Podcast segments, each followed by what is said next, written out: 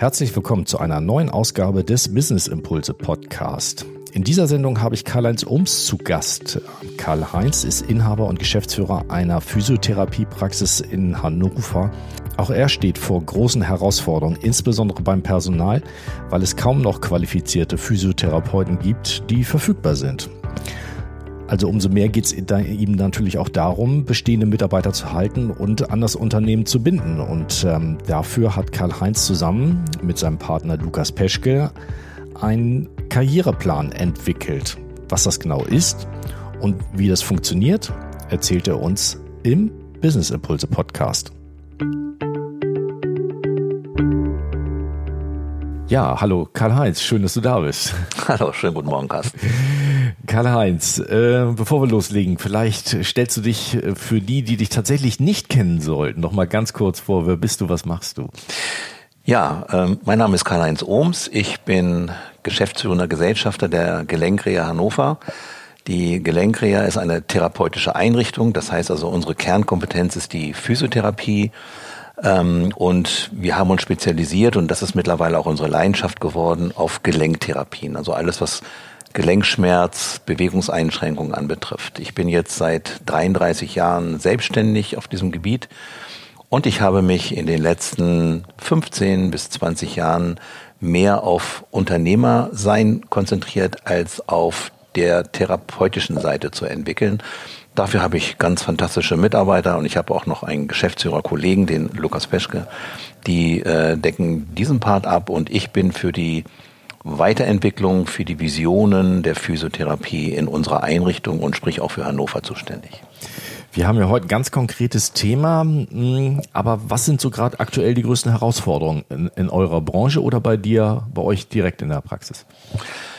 Ja, wir stellen fest, dass immer mehr schon ähm, Physiotherapeuten, die schon zwei, drei, vier, fünf Jahre im Beruf sind, ähm, den Beruf wieder verlassen und irgendeine andere Aufgabe sich zuwenden, entweder im medizinischen Bereich oder ganz weit weg. Und wir haben uns ähm, Gedanken gemacht, natürlich auch im Kontext der, des Fachkräftemangels, woran das eigentlich liegt. Und ähm, Dabei ist herausgekommen, und wir haben auch speziell nachgefragt, auch bei unseren Mitarbeitern, dass es, dass und die Arbeitsplätze, also die Arbeitgeber eigentlich immer alle vergleichbare Angebote haben. Und dass es hier keine Perspektive gibt, ähm, wo man seine, ja, seine eigenen Potenziale, seine, seine Entwicklung, ähm, das ist, wo das eigentlich gerecht wird. Und deswegen ähm, haben wir uns ähm, jetzt konzentriert, schon seit längerem, ähm, auf die Mitarbeiterbindung. Und das haben wir bei uns in der Praxis begonnen. Und ähm, wie man so schön sagt, wenn du ähm, deine Mitarbeiter befragst, dann fischst du im Aquarium. Und ähm, so hat sich das erstmal intern entwickelt und jetzt sind wir auch nach außen gegangen und haben in der Tat einen Karriereplan erstellt.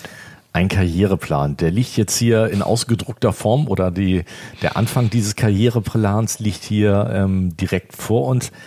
Ähm, erzähl doch mal, was ist jetzt ein Karriereplan für im Bereich der Physiotherapie? Wobei der passt ja eigentlich auch, könnte man ja auch genauso gut auf jede andere Branche ja, genau. theoretisch genau. nehmen. Ne? Genau, das äh, passt auch auf jeden, glaube ich. Ähm, ein Karriereplan beschreibt zunächst mal Folgendes. Also diese, diesen Karriereplan, den wir jetzt erstellt haben, das ist so eine, eine erste Ausfertigung. Der ist natürlich, das ist ein Entwicklungsprozess. Den werden wir auch in den nächsten Jahren optimieren. Äh, aber diesen Karriereplan, den wir jetzt haben, der zeigt zunächst mal unseren Bestandsmitarbeitern, ähm, welche Möglichkeiten sie haben, beziehungsweise sie fangen jetzt erst an, sich Gedanken zu machen, in welche Richtung möchte ich mich eigentlich entwickeln.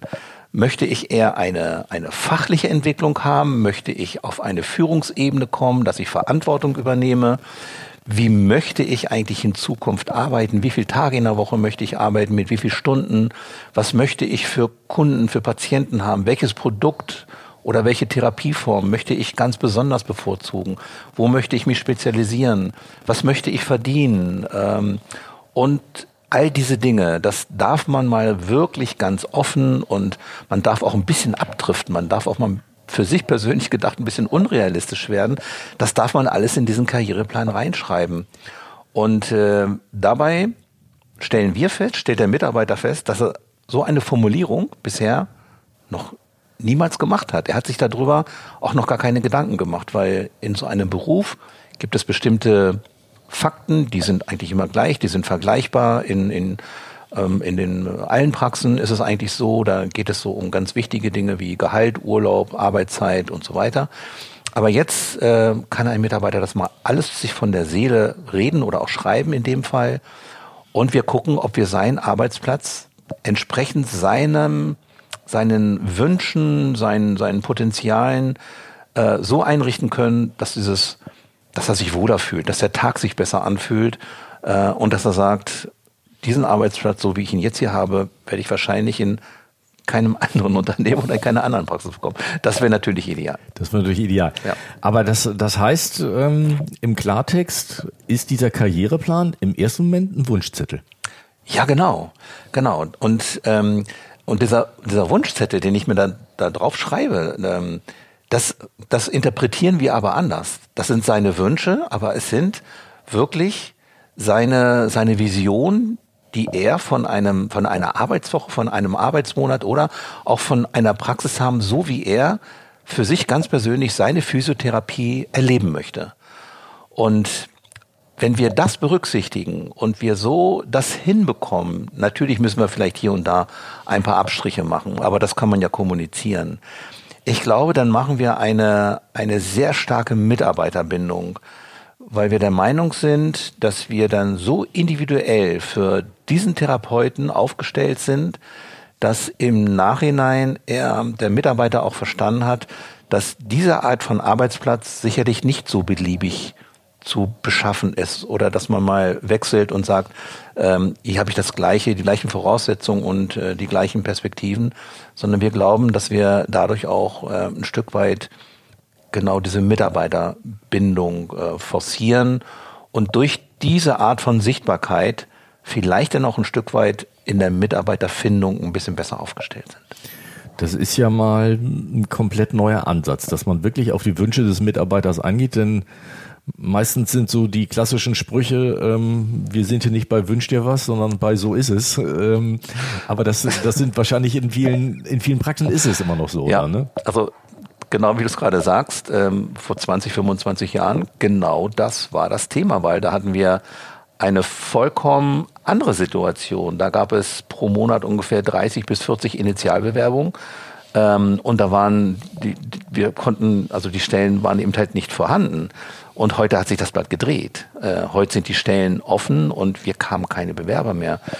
Und aber dennoch, es geht ja auch nicht nur einfach darum, Mitarbeiter zu binden, sondern es geht darum, auch ähm, die Leistung, also das, was bei, in unserem Fall am Patienten passiert oder in anderen Fällen am Kunden passiert, dass diese Leistung auch wirklich optimiert ist, weil auch der Kunde hat einen gewissen Anspruch, wenn er zu uns in die Praxis kommt, weil er hat ein Beschwerdebild, das möchte er so schnell wie möglich aufgehoben haben, weil das eine Lebensqualität ist. Und wenn ich dann Mitarbeiter zur Verfügung stellen kann, die genau dieses erreichen und eine bestimmte Zielvorstellung haben, weil sie in ihren Komfortzonen arbeiten, dann glaube ich, ist auch die Leistung deutlich besser. Und das wird auch der Kunde honorieren und er wird auch verstehen, warum wir, die Gelenkreha Hannover als Praxis, deutlich zu bevorzugen sind, als vielleicht eine andere Praxis, die nach anderen Faktoren ihre Mitarbeiter bindet oder aussucht. Hm. Jetzt habt ihr mit dem Karriere, Karriereplan jetzt so gestartet. Wie sind ja. denn so die ersten Feedbacks da, da drauf? Das ist doch vielleicht auch mal ungewöhnlich bei den bestehenden ähm, Mitarbeitern zu sagen, jetzt kriege ich da plötzlich was, jetzt darf mir jemand was wünschen.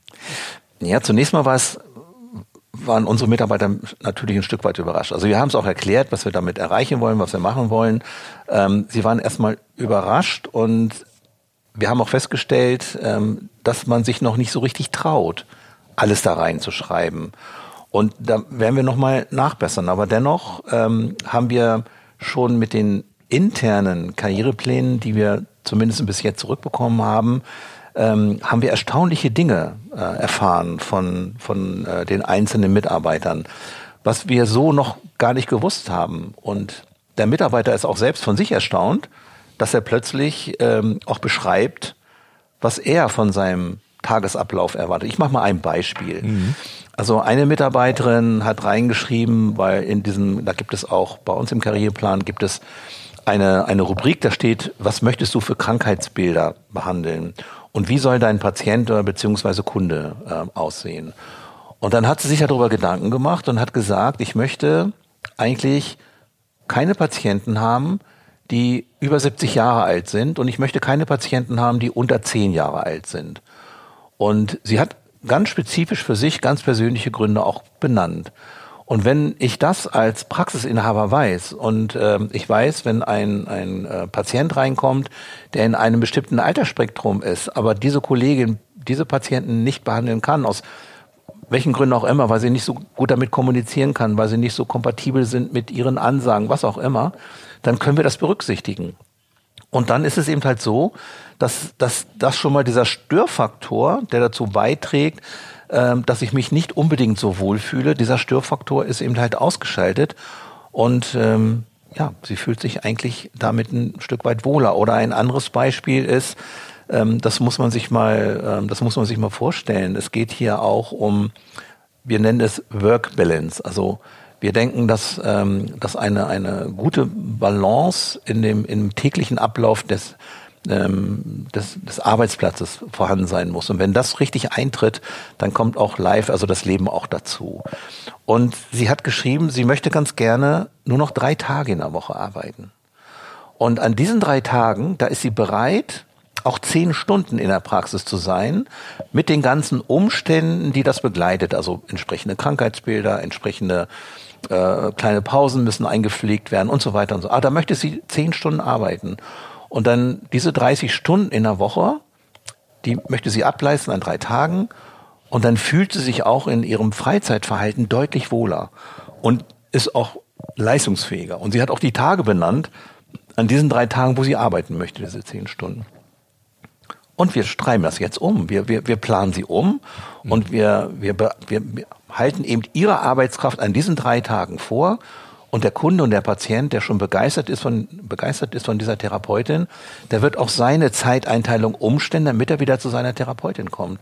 Und ich glaube, dann, dann haben wir etwas geschafft, wo diese Therapeutin sagt, ähm, das ist mir vorher noch nicht bewusst geworden. Bevor es diesen Karriereplan gab, äh, wusste ich das gar nicht dass ich so denke und vor allen Dingen, ich wusste gar nicht, dass es in der Praxis, wo ich arbeite, das auch noch umgesetzt wird. Also da gibt's schon Erstaunen und es gibt so wow und dass das geht und wir schauen einfach mal und wie mir das gefällt.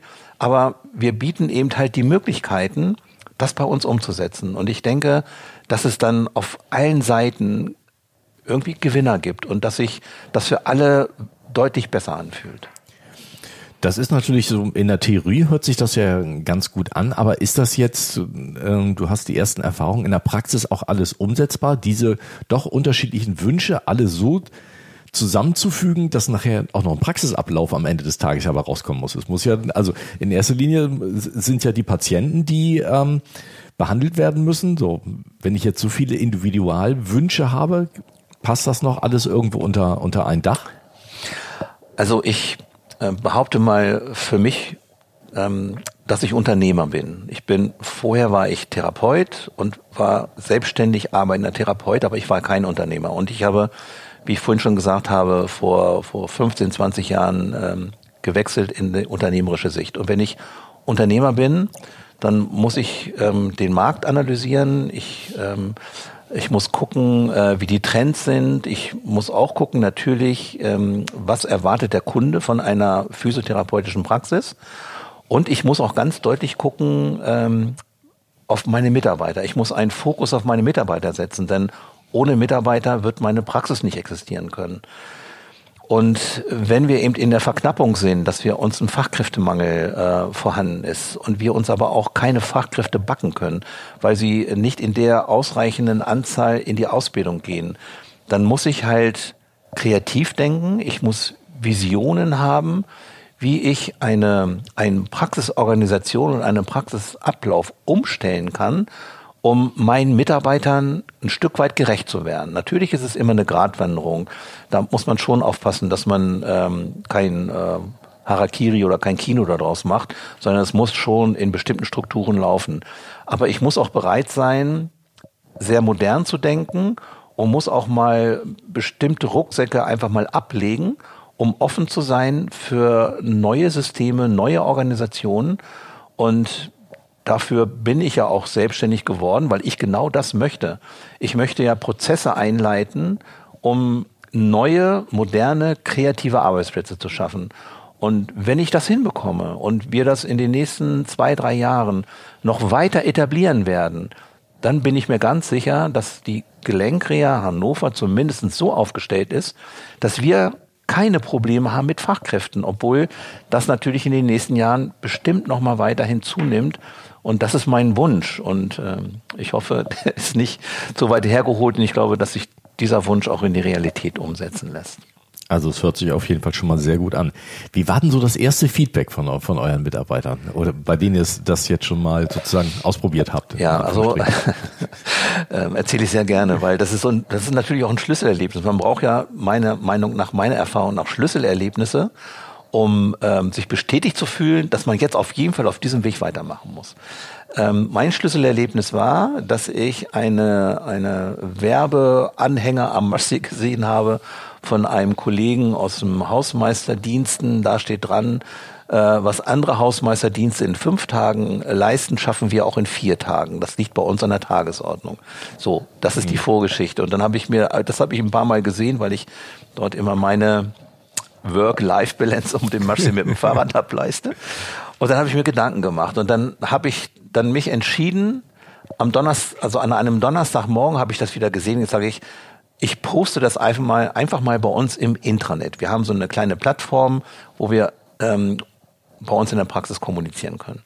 Und dann habe ich gefragt, das wäre auch möglich bei uns, von der Fünf-Tage-Woche auf eine Vier-Tage-Woche zu wechseln bei gleicher Arbeitszeit.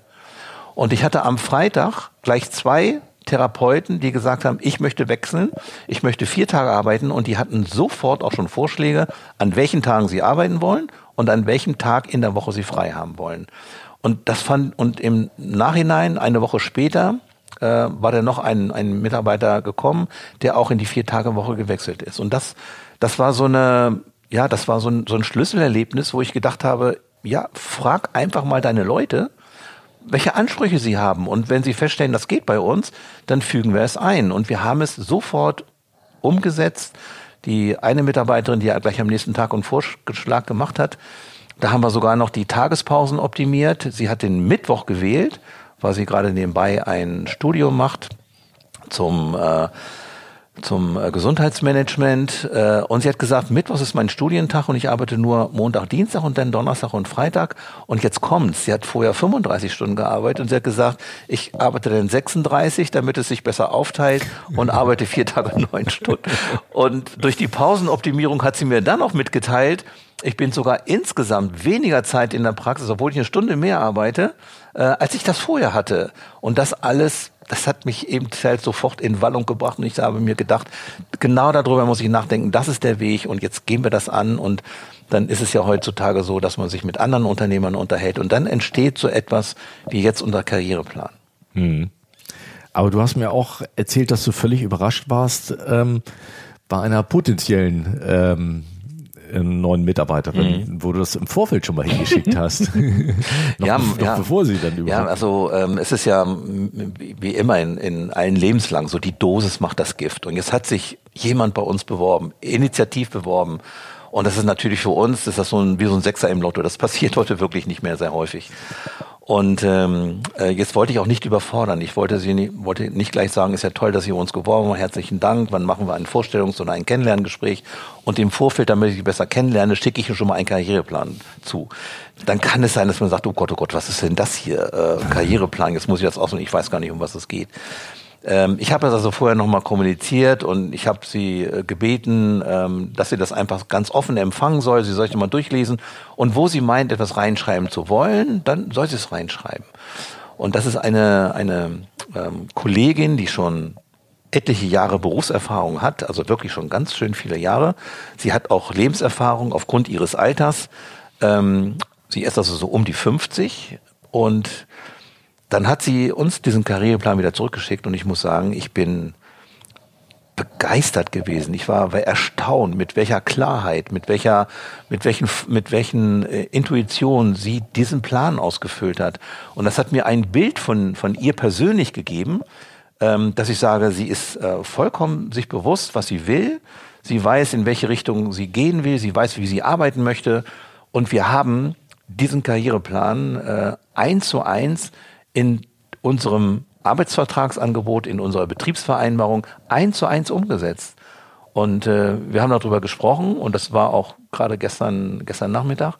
Ähm, und sie war auch erstaunt, dass das tatsächlich geht, dass diese Wünsche, die sie reingeschrieben hat, wie sie sich einen Arbeitsplatz vorstellt, dass genau dieser Wunsch entsprochen wurde. Und so hoffen wir, dass wir sie in den nächsten Wochen dann bei uns auch als neue Mitarbeiter begrüßen können. Das hört sich doch sehr spannend an. Das heißt, dieser Karriereplan hat dann ja unheimliches Potenzial für euch insgesamt. Ja, absolut. Das ist jetzt eine Basis und wir, wir, ähm, diese Basis sehen wir jetzt, der muss immer wieder neu äh, gepflegt werden. Wir müssen ihn immer wieder neu anpassen.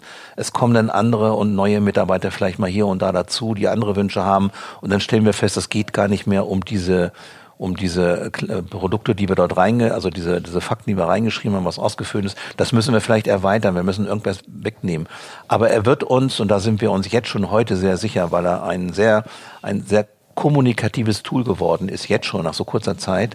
Ähm, dieser Karriereplan wird in, ähm, in unserem Konstrukt, in unserer Vision von Mitarbeiterbindung wird er fest etabliert werden und er wird sich verändern in den nächsten Jahren, da sind wir uns ganz sicher. Aber er hilft uns. Er hilft uns, er hilft den Mitarbeitern, einfach mal zu sehen, zu spiegeln, in welche Richtung möchte ich eigentlich gehen. Und genau das ist ein Kommunikationstool, um es auch meinem Arbeitgeber, den Geschäftsleitern mitzuteilen, wie ich arbeiten möchte. Und von daher ähm, ist das für uns ein, ein, ein geniales Produkt geworden. Das hört sich wirklich super an. Also das sind ja jede Menge Business-Impulse, die wir jetzt gerade hier schon gebracht haben. Denn so ein Karriereplan, der passt ja nicht nur in eine äh, Physiotherapiepraxis, sondern das pa passt ja im Prinzip für jedes Unternehmen dann. Ja, also da bin ich mir ganz sicher. Und in der Recherche, ähm, ähm, alles das, was ich gerade erzählt habe, wo wir ganz am Anfang standen und diese Schlüsselerlebnisse hatten, äh, wenn man dann in die Recherche geht, dann ist so ein Karriereplan jetzt nicht etwas, was wir jetzt erfunden haben. Das gibt es natürlich schon. Klar. In den mittelständischen und in den großindustriellen Betrieben im Personalmanagement ist das integriert. Also die haben das schon. Nur wir als Kleinunternehmer, ähm, bei uns ist das noch nicht in der DNA drin gewesen. Und wir, wir müssen ja und diesen, diesen Herausforderungen, die wir ähm, jetzt aktuell auch haben, mit den ganz vielen Umständen, die uns also auch beschäftigen, müssen wir uns ja positionieren. Wir müssen eine, wir müssen uns Alleinstellungsmerkmale erarbeiten. Wir müssen Leuchtturmfunktionen haben. Und, und wir müssen eben halt auch ähm, ähm, transparent sein, dass wir das haben. Und da ist es eben halt, wenn man jetzt so einen Karriereplan dort implementiert, äh, ist es natürlich für uns, für unsere Branche, und da bin ich mir ganz sicher, auch in der Physiotherapie, in der Logopädie, in der Ergotherapie, äh, also diese ganzen medizinischen Heil- und Hilfsberufe, da ist es etwas ganz revolutionär Neues, so denke ich zumindestens. Und dann hilft es jedem Kollegen und wir sind auch offen und bereit, also auch im Netzwerk darüber zu sprechen, auch mit anderen kleinen Unternehmern, ähm, wie wir das sehen, wie, welche Erfahrungen wir haben. Also wir sind offen in der Kommunikation und wir geben äh, alle Erfahrungen auch gerne an alle weiter.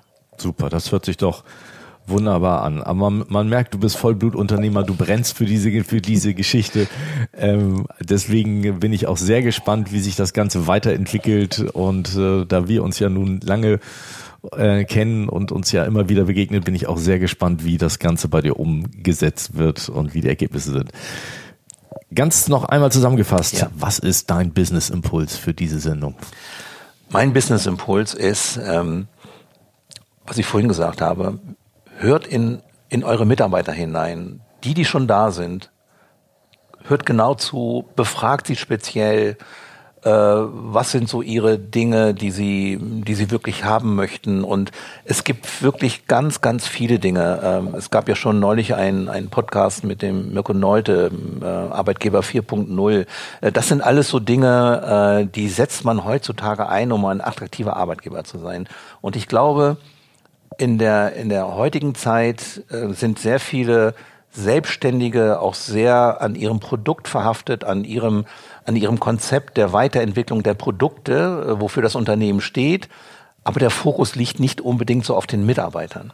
Und das, das Bewusstsein, dass ein Mitarbeiter heute eigentlich das nicht nur heute, sondern schon immer das Allerwichtigste in einem Unternehmen ist, äh, ich glaube, das ist dieser Business-Impuls. Mehr auf die Mitarbeiter hören, die schon da sind, befragt sie einfach und lernt aus den Mitarbeitern und entwickelt das Unternehmen in Richtung Mitarbeiterbindung.